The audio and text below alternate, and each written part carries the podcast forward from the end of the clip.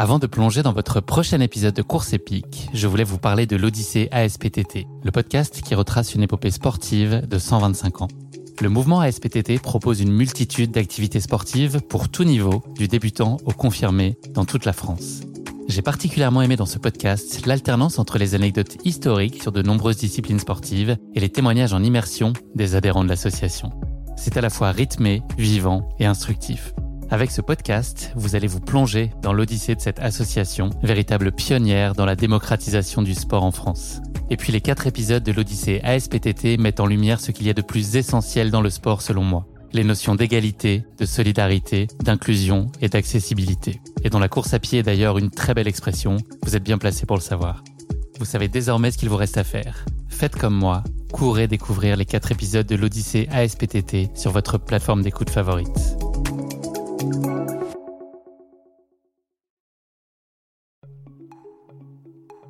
Salut, c'est Guillaume. Je vous propose de découvrir un extrait du prochain épisode de Course épique.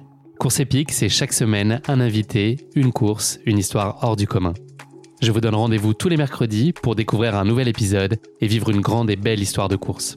Mais avant ça, place à un extrait de notre prochain épisode. Le championnat du monde de 100 km, c'était mon deuxième 100 km que je courais en compétition. Donc euh, le premier 100 km, comme on l'a dit auparavant, c'était Amiens, euh, enfin quasiment un an plus tôt, dix mois plus tôt, pour le championnat de France. Aucune préparation spécifique, j'y suis allé la fleur au fusil, aucune stratégie de, enfin aucune stratégie de course, euh, je m'enflamme un peu, mais une stratégie de course, mais voilà, je suis déjà au championnat de France, j'étais parti en 3h06 aux 50 km, donc sur des bases largement plus rapides que le record de France, quasiment sur les bases du record du monde. Donc j'avais tout à faire, j'avais tout à apprendre, les ravitaillements. À Amiens, j'avais fait n'importe quoi, je savais pas comment me ravitailler. Il me semble que si on regarde les photos de la course, encore jusqu'au 85e kilomètre, j'avais un bonnet et des gants, alors que je commençais à avoir chaud, quoi. Il faisait 12-13 euh, degrés. Donc euh, du grand n'importe quoi, on va dire, euh, finalement. Un amateur total, quoi, un vrai cadet. les bronzés font du 100 km. Exactement, les bronzés font du 100 km. Donc il y avait tout à mettre en, place. Et pour ce 100 km-là, à Berlin, je me suis astreint à une préparation avec mon entraîneur, très rigoureuse, très millimétré comme on a l'habitude de faire. C'était vraiment l'objectif de l'année, donc on a tout construit pour ça.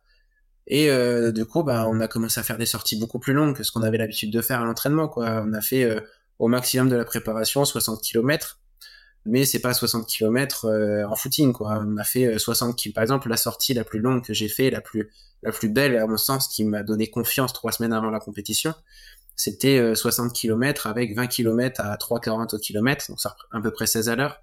Ensuite, euh, jamais de pause. Hein, donc euh, les 20 km entre le 20 et le 40 à 3,30 au kilomètre, donc à, 17,2 km heure, et du 40 au 60 à 3,20 kg, à savoir à 18 km heure. Donc euh, voilà, c'était c'était une magnifique séance et ce jour-là, quand on a échangé avec mon entraîneur, je lui ai dit bah la séance elle est bien passée, je me sentais plutôt pas trop mal, j'aurais pu continuer encore un petit peu. Et il m'a dit bah, là je pense qu'on est prêt parce que je pense que dans le monde peut-être que personne n'a jamais fait cette séance-là quoi. Donc euh, ou faudrait quelqu'un d'aussi euh, furieux que moi pour faire une telle séance euh, et un entraîneur aussi un peu furieux parce que pour donner un tel entraînement faut être un peu furieux et un peu barbare. Mais euh, il sait que j'aime j'aime ce côté de l'entraînement là et et il m'accompagne dans ce sens-là à savoir il, il me dit toujours qu'il faut qu'il me donne à manger à l'entraînement parce que sinon je reste sur ma faim.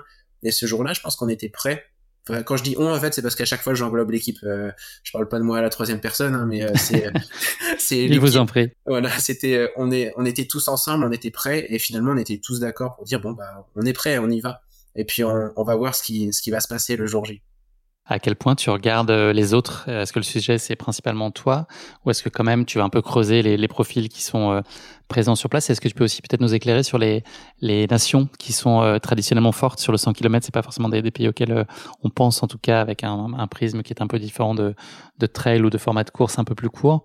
Ouais. c'est quoi les nations aussi à surveiller traditionnellement?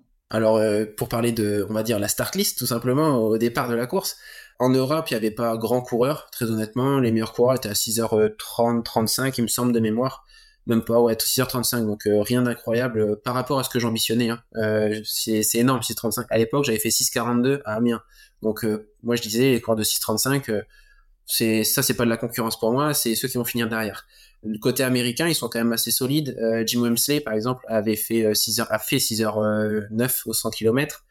Mais il n'était pas présent ce jour-là parce qu'il préparait euh, l'UTMB qui était, bah, il courait l'UTMB qui était le même jour, il me semble, et euh, il s'est destiné plus à euh, une carrière sur le trail.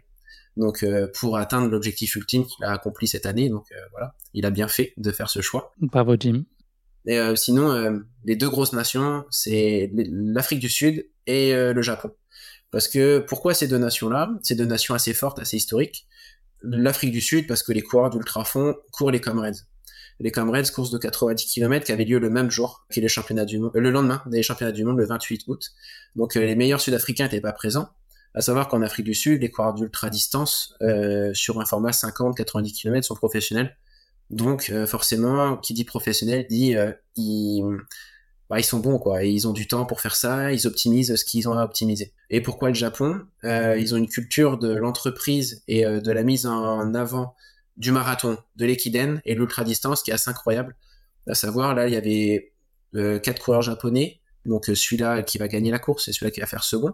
Ils ont 26 euh, et 28 ans. Et, petit spoiler sur la course. Petit, spoiler, j'ai pas gagné la course. et donc c'est eux qui vont gagner le classement par équipe parce qu'ils vont faire 1, 2, 6. Mais de base, ils avaient le 1, 2, 3, 4e meilleur temps des engagés. Donc, mais, mais de loin devant tout le monde, ils avaient 6h20, 6h15. Il y avait le record mat du monde qui avait 6h09. Donc euh, voilà, euh, les autres ils étaient à 6,35, hein. donc euh, ils avaient un quart d'heure d'avance sur toute la concurrence. C'est des athlètes professionnels qui courent 250-300 km par semaine, donc oui, ce sont les meilleurs, contrairement à des athlètes amateurs plus européens qui font ça pour le plaisir avant tout.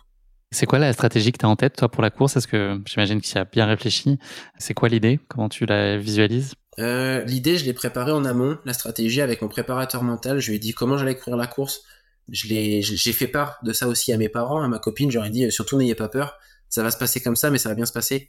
Je l'ai donné aussi ma stratégie de course à Laurence. Je lui ai dit, euh, Laurence, euh, t'inquiète pas, si à ce moment-là de la course, je suis à tel endroit, je suis à telle place, c'est normal, n'aie pas peur, ça va bien se passer. Ayez confiance en moi, ça va le faire. C'est comme ça que je veux courir. Je l'avais dit aussi à mon entraîneur. Il m'avait dit, euh, ok, tu fais ta course, mais moi je te le conseille pas. Mais après, si si c'est ce que tu veux, bah fais-le et je te suis à 100%. La stratégie de course, c'est tout simplement, on part temps pour pas temps. On regarde un petit peu 10 km les adversaires, on les regarde droit dans les yeux et à un moment donné, euh, au bout de ouais, à peu près une heure de course, 30, euh, enfin une ou deux heures de course, à peu près 15-30 km, bah j'y vais et j'y vais et puis euh, je mets la gomme et puis rendez-vous à l'arrivée quoi. C'était un peu la stratégie et j'étais prêt à courir tout seul, j'étais prêt à courir devant, j'étais prêt à faire un peu le festival.